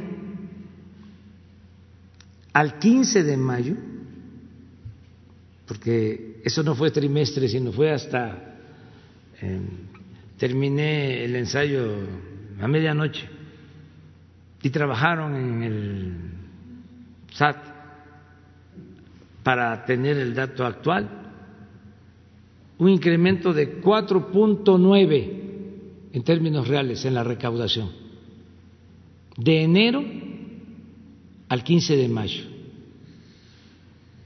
¿Por qué aumenta la recaudación? Porque nos están ayudando, nos están dando su confianza los contribuyentes y porque también ya no se condonan impuestos. Imagínense cuánto se dejaba de cobrar.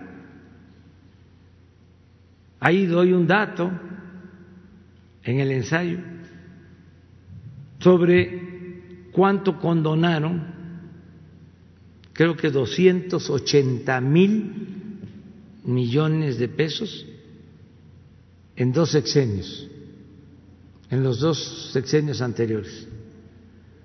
280 mil empresas que debían 10 mil millones y que les condonaron del impuesto, mientras el campesino, el obrero, todos pagando impuestos. Una gran injusticia. Por eso este, escribí este ensayo, para explicar cuál es eh, el contexto de nuestras acciones, cuál es el marco teórico, porque no es un gobierno de ocurrencias, es teoría y es práctica, es pensamiento y acción. Entonces, sirve para explicar, sirve también para que se quiten miedos, que quede ya de una vez y para siempre claro que nosotros no estamos en contra de los empresarios.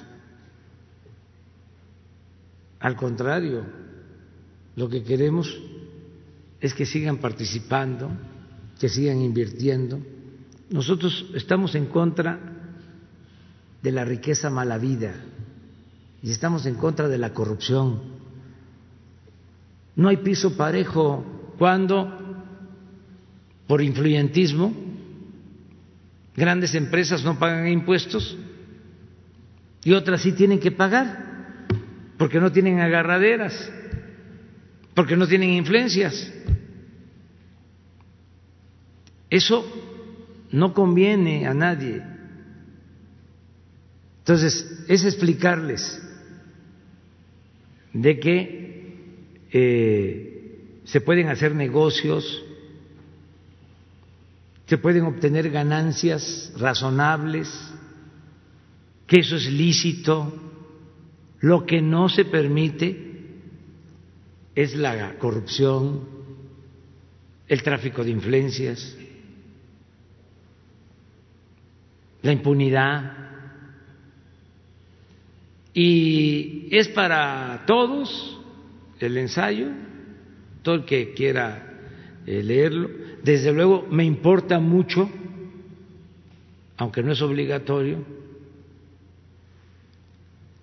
pero sí me importa mucho que lo lean los servidores públicos, porque también eh, debemos todos saber por qué estamos aquí, cuál es el objetivo principal de nuestro quehacer eh, político. Pues nuestro objetivo principal es la transformación de México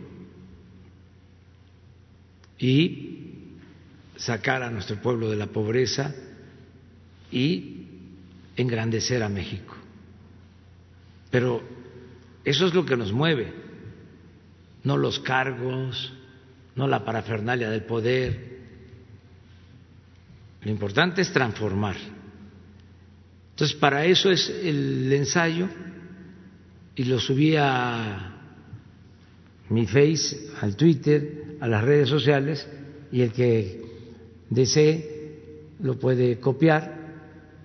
No estoy pensando en hacer un libro, no tengo tiempo, fue ahora, porque consideré que pues en esta cuarentena había oportunidad un poco más de tiempo para la reflexión y el análisis y esto nos va a ayudar mucho porque ahí están las bases para continuar con la transformación, profundizarla y enfrentar esta nueva realidad que se origina a partir de la pandemia. Muy bien. Vamos con Hans Salazar. Buenos días, presidente. Hans Salazar, ZMG Noticias, Grupo Político y Zócalo Virtual. Presidente, eh, hace unos meses yo le expuse el caso de Israel Vallarta, eh, preso aún después de 14, 15 años de estar sin sentencia. Eh, pues recordar simplemente que esto es muy claro para en general para la, para la gente, para el pueblo, de que él hace unos días estuvo hospitalizado, de hecho, por un contagio de, de este virus del, del COVID. Eh, ya se han hecho gestiones, incluso hubo un recibimiento por parte de la Secretaría de Gobernación, eh, de acuerdo a, lo que usted había indicado, eh, a la hermana de él. sin embargo, pues sigue la situación pues delicada.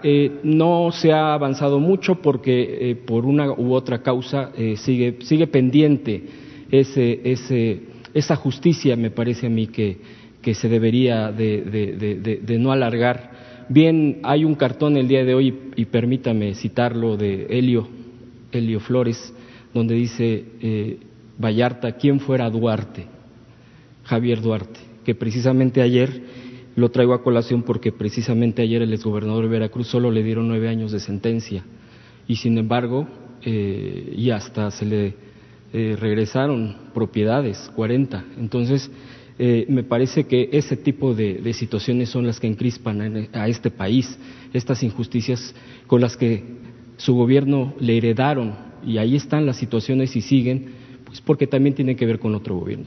Yo quisiera preguntarle, presidente, si es posible eh, pedirle al fiscal, digo, hay una eh, autonomía y está muy claro, pero pedirle que fuera recibido, eh, recibida la, hermana de Israel, Vallarta, que está, que sigue con la exigencia de justicia por parte del fiscal y eventualmente pudiera haber un desistimiento de los cargos. Esa sería concretamente mi, mi pregunta. Ahorita le hago una segunda. Vamos a ver, ahora con la secretaria de Gobernación que ella haga de parte nuestra el trámite con el fiscal, con Alejandro Germanero, que seguramente se va a enterar y él va a ayudarnos, porque él es un agente eh, íntegra, Alejandro Germanero, fiscal.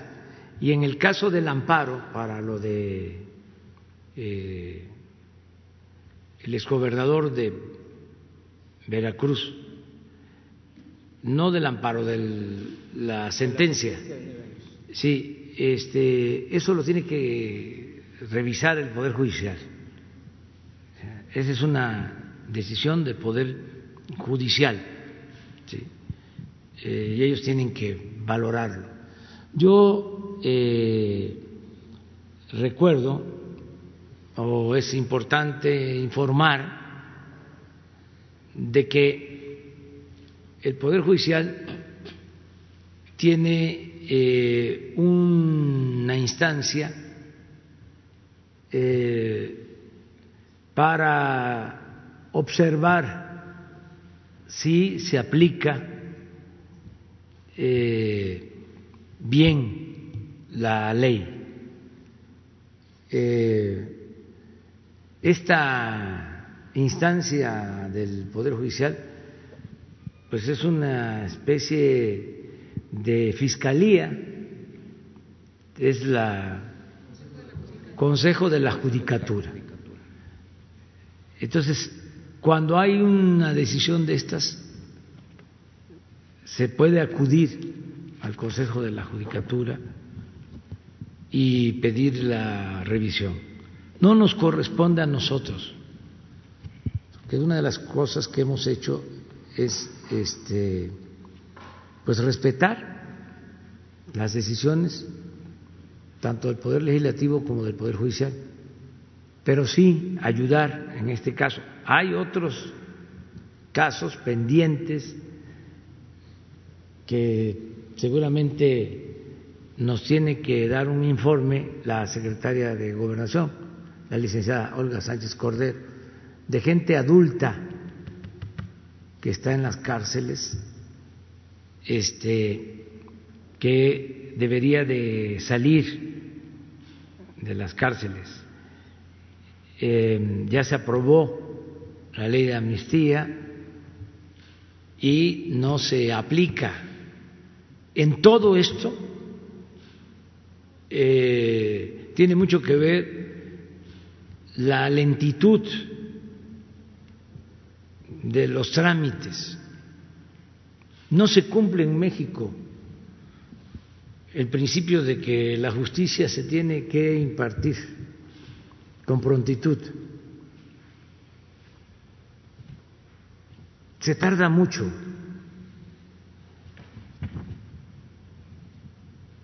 Entonces, hay gente que está privada de su libertad sin sentencia durante años y desde luego hay inocentes todavía los que no tienen con qué comprar, pues su inocencia.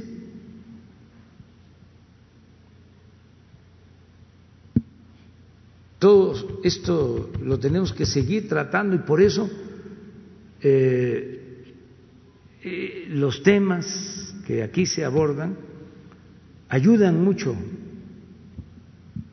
porque es estar eh, insistiendo, acicateando al elefante para que camine, sacudiendo eh, métodos este, de, de, de, antaño, burocráticos, donde todo es papeleo y no se piensa en el ser humano, se van perdiendo los sentimientos, se va endureciendo el corazón. Y pasa un día y pasa otro y ya lo voy a ver. Este, falta que me notifiquen. Y todavía falta eh, que el Ministerio Público complemente eh, la averiguación. Y falta que el, el juez dictamine y ahora no se puede porque este, hay otros asuntos, pero la semana próxima o dentro de 15 días, y si no vuelven a verlo o no tienen eh, abogados o no tienen para pagar abogados, que también eso cuesta muchísimo. Últimamente la iniciativa que envió el Poder Judicial, yo la apoyé porque tiene algo que es muy importante, el que haya más defensores del pueblo, defensores de oficio, para mucha gente que no tiene posibilidad de tener una asesoría jurídica. Lo importante es que no nos acostumbremos, que estemos siempre eh, zarandeando, eh, zamarreando eh, el árbol, la mata, que no nos gane el inmovilismo. Aquí sí no hay inmovilismo, no debe de haber inmovilismo. En el combate a la pandemia sí, nos tenemos que quedar en nuestras casas, pero en la acción para resolver problemas no. Presidente, segunda eh, punto.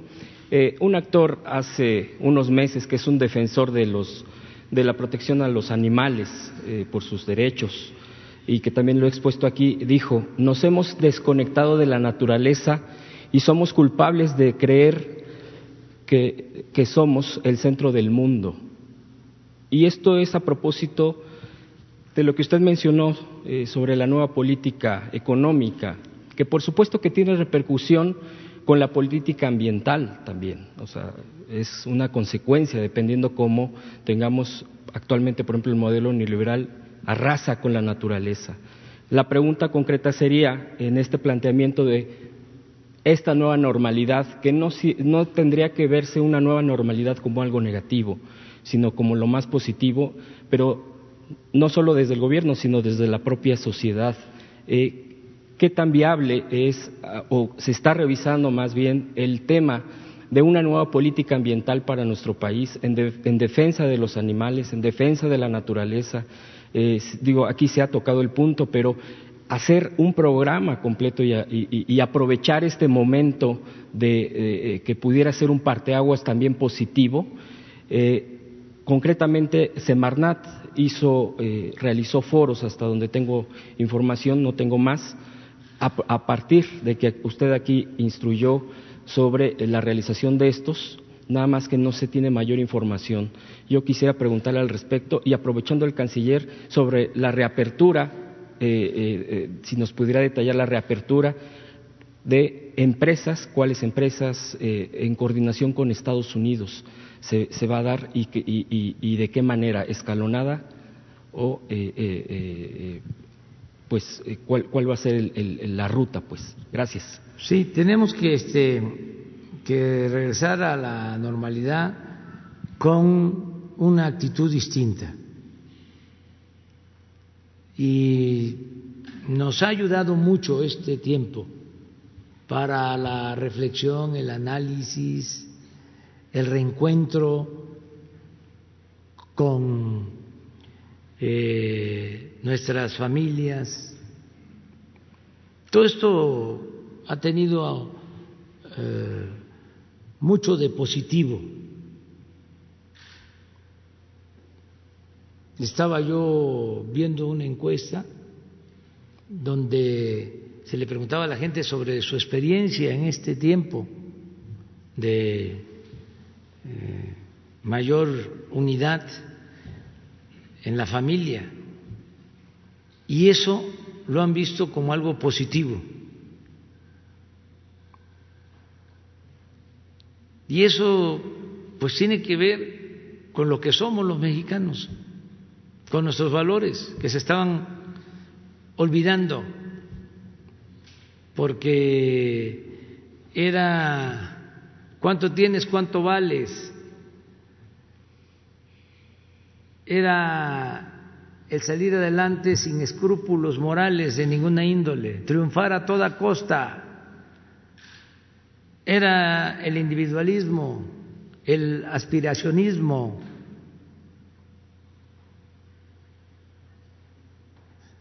Y eh, fuimos eh, distanciándonos, incluso en lo familiar. Entonces esto fue como un gran reencuentro en las familias. Fíjense que contrario a eh, lo que sucedió o lo que está sucediendo, se pensaba que si se unían las familias iba a haber más violencia en un concepto que no aplica para México por las características de nuestras familias, que son distintas las costumbres a lo que sucede en otras partes del mundo, con todo respeto. Ahora que vi esa encuesta, dije, eh, se demuestra la importancia que tiene el estar juntos, la convivencia familiar, cosas importantes. Salimos de la cuarentena, empezamos a regresar a la normalidad. Bueno, continuemos queriéndonos familiarmente, sigamos siendo solidarios, sigamos siendo fraternos en la familia, también en nuestro entorno, donde vivimos, con nuestros amigos, con el prójimo. Entonces, son cosas nuevas. Lo mismo en lo que tiene que ver con el medio ambiente. No hemos reparado, pero como no ha habido mucha movilidad, pues no ha habido contaminación, hemos respirado aire más puro, menos ruido, escuchamos los pajaritos,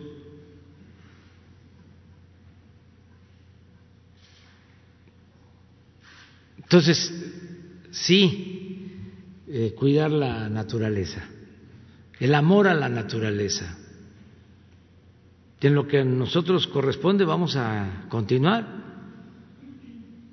Se nos cayó el precio del petróleo, aunque ahora ya se está recuperando, pero ya tomamos la decisión, o sea, reafirmamos la decisión que teníamos de procesar la materia prima en nuestro país, porque había ahí pues este todavía la duda de si eh, procesábamos un porcentaje considerable, 75, 80%, y comprábamos eh, todavía una cantidad, un volumen de gasolina en el extranjero.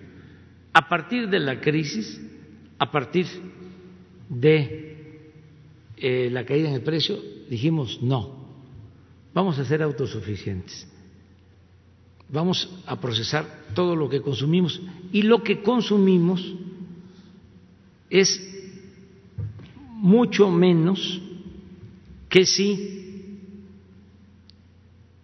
optamos por vender petróleo crudo al extranjero. No necesitamos extraer un recurso no renovable como se hizo hasta en tres millones cuatrocientos mil barriles diarios, sino con un millón ochocientos mil barriles tenemos para nuestro consumo interno. ¿Qué va a significar esto?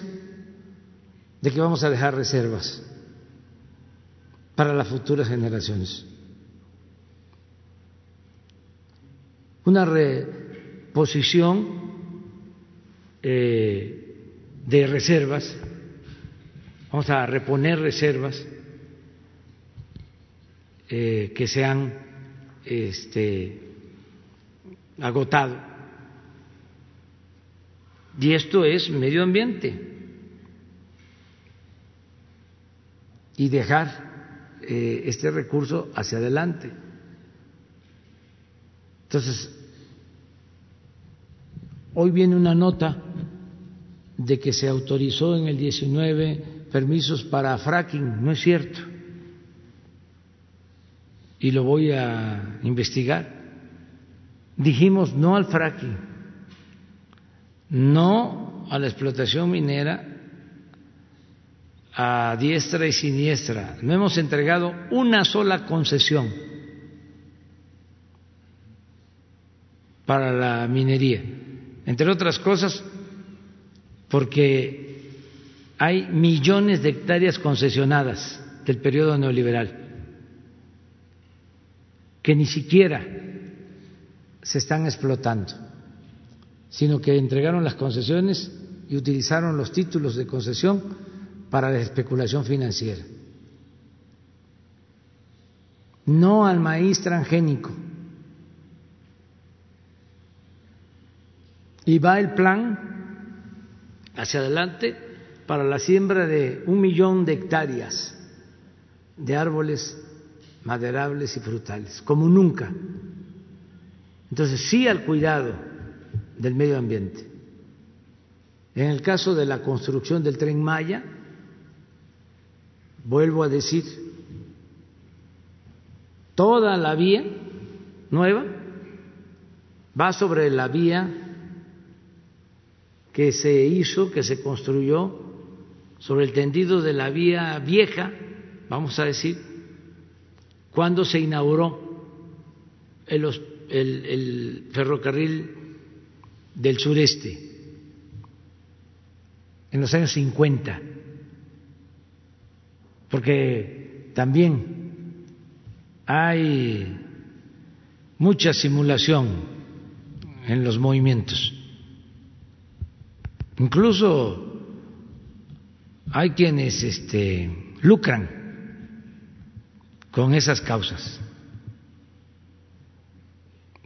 pseudos ambientalistas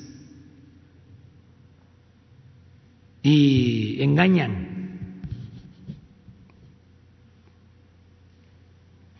Si no se conoce el sureste y se habla del tren Maya y sale un grupo diciendo se va a afectar el medio ambiente, pues se puede creer de que se va a afectar el medio ambiente. Al contrario, mover carga y utilizar el ferrocarril es mucho menos contaminación que los autobuses. Pero eh, nosotros vamos a continuar con eso. Y si les parece, no es que eh, no quiera que hable Marcelo, pueden hablar los dos, pero la que tiene más este, conocimiento de esta relación es Graciela, sobre cómo va la relación con Estados Unidos en esta materia.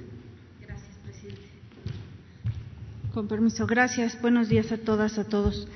Bueno, desde hace eh, casi un mes empezamos a tener contacto con las autoridades de Estados Unidos porque, eh, pues evidentemente, desde que llegó la, enfermedad, las líneas de, de, proveeduría de México hacia Estados Unidos empezaron a perturbarse.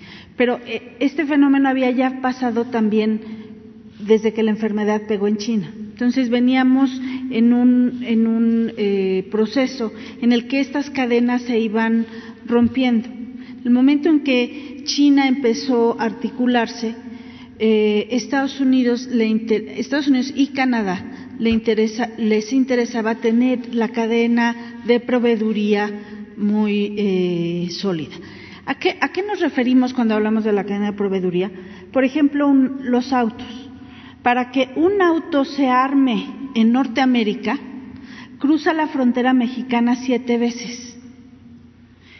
¿Esto qué quiere decir? No es que lleguen todas las piezas en un solo momento y se arme en, en alguna de las plantas en los distintos estados de México, sino que puede ser que un motor o la mitad de un motor o los componentes de un motor para una camioneta se eh, inicie su construcción en Alabama, llega a México, se, eh, se le incorporan otras partes, viaja a Missouri, regresa a Monterrey y, y, así se va haciendo la cadena. Entonces, esa cadena de proveeduría es muy importante.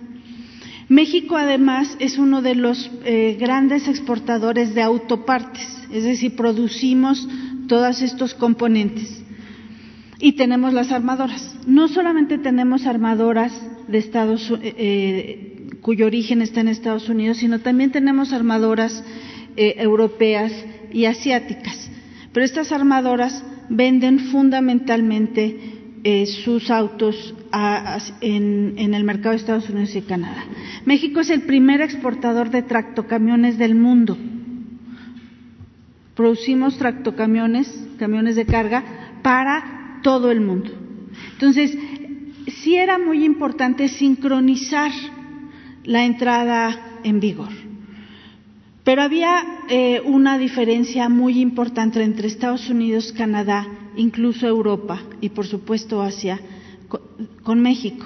La diferencia es que, como aquí se ha señalado, la llegada del COVID-19 fue posterior en México que en los otros países. Entonces, en el gobierno de México se decidió que se iba a priorizar la salud y que teníamos que empezar a hacer este descongelamiento, esta reapertura, hasta que tuviéramos certeza que esto no iba a impactar la salud. Eh, les decía, desde hace casi un año, hace casi un mes, empezamos a explorar qué es lo que se podría abrir. Y la primera pregunta que nosotros hicimos, y no solamente en automotriz, sino en eléctrica, en electrónica, eh, en aeroespacial, en otras ramas. Y la primera pregunta que hicimos fue, ¿y cuándo abre la, eh, la industria en Estados Unidos? Y la respuesta era, pues no sabemos bien. ¿Por qué? Porque justamente también en Estados Unidos eh, la enfermedad pegó de manera muy distinta. todos escuchamos el caso de Nueva York con un impacto muy, muy fuerte y la enfermedad tuvo distintos ritmos, un ritmo distinto de Illinois que de California o Florida. Entonces, la apertura en Estados Unidos también ha sido distinta. Eh, y entonces, el acoplarnos a esa cadena, en realidad, nosotros hemos priorizado que pongamos cuando nosotros vamos a estar listos. Entonces, esa era una parte de la apertura. Pero teníamos que también tomar en cuenta que eh, teníamos que considerar que la apertura no no afectara a la salud en México. Entonces, hemos seguido y por eso insistimos en este reordenamiento cauto. Y para ello, entonces, pedimos los más altos estándares a las empresas que se van a e, incorporar a, las, a la lista de esenciales. Estas empresas tendrán que tener estándares eh, sanitarios muy altos y la mayor parte de ellas empezamos a trabajar con, ellos, con, ellas en los estándares. El regreso a la nueva normalidad va a ser un regreso donde probablemente esta sala siempre luzca como ha lucido desde que se adoptó el distanciamiento. Ya no van a ver las, las sillas juntitas como teníamos hace unos tres meses, sino justamente ese es el tipo de cosas que les vamos a pedir a la industria. Y un, y una, un acoplamiento paulatino y gradual. ¿Por qué, ¿Por qué gradual? Porque Estados Unidos tampoco abrió completamente. Y el tipo eh, de bien que se produce, que es el de los autos, ha sufrido una caída notable, del 95% la venta de, eh, de automóviles en Estados Unidos. Entonces, sí nos interesa seguir integrados en esas cadenas, pero nos interesa sobre todo cuidar la salud en México y nos interesa que la apertura que hagamos realmente construya de nuevo estas cadenas. Eh, las, las, conversaciones que hemos tenido pues han, han, fructificado en que tenemos más información, en que las empresas se han comprometido a seguir protocolos muy altos, a cuidar y, a, y sobre todo a dar seguimiento, porque ellas también no les interesa ser objeto de un brote, no les interesa que se tenga que clausurar una planta porque hay un brote epidémico, un rebrote en tal en tal planta. Entonces, estamos eh, trabajando así. Eh, Estados Unidos tampoco ha abierto todo, hay unas armadoras que sí están abriendo y pronto vamos a ir a, viendo cómo se va reconstituyendo. Porque era también importante automotriz. Hay otras cadenas, les decía. Automotriz es muy importante porque el tratado de Estados Unidos, de México, Estados Unidos y Canadá entra en vigor el primero de julio y probablemente el sector que más ajustes va a tener que hacer, tanto por el contenido eh, regional como el contenido laboral, que son dos características nuevas del tratado, va a tener que hacer ajustes. Entonces necesitábamos que empezara a, a trabajar esta reapertura en automotriz, porque va a tener que enfrentar pronto las reglas del TEMEC. Y pronto es el primero de julio. Hemos eh, acordado con Estados Unidos tener unos regímenes de transición, pero hay reglas nuevas y estas reglas nuevas entran el primero de julio. Entonces se, junta el tratar de, reconstruir la cadena, pero también, en particular en automotriz, no es, no es caprichoso el tema de automotriz, también tiene que ver con el Tratado de Libre Comercio. ¿Sí? Entonces espero que con esto se haya respondido la pregunta. Gracias. Bueno, pues ya se nos terminó el tiempo. Mañana, si les parece, mañana nos apuntamos. Nos apuntamos mañana. Uno, las dos compañeras y tú. Nos vemos mañana.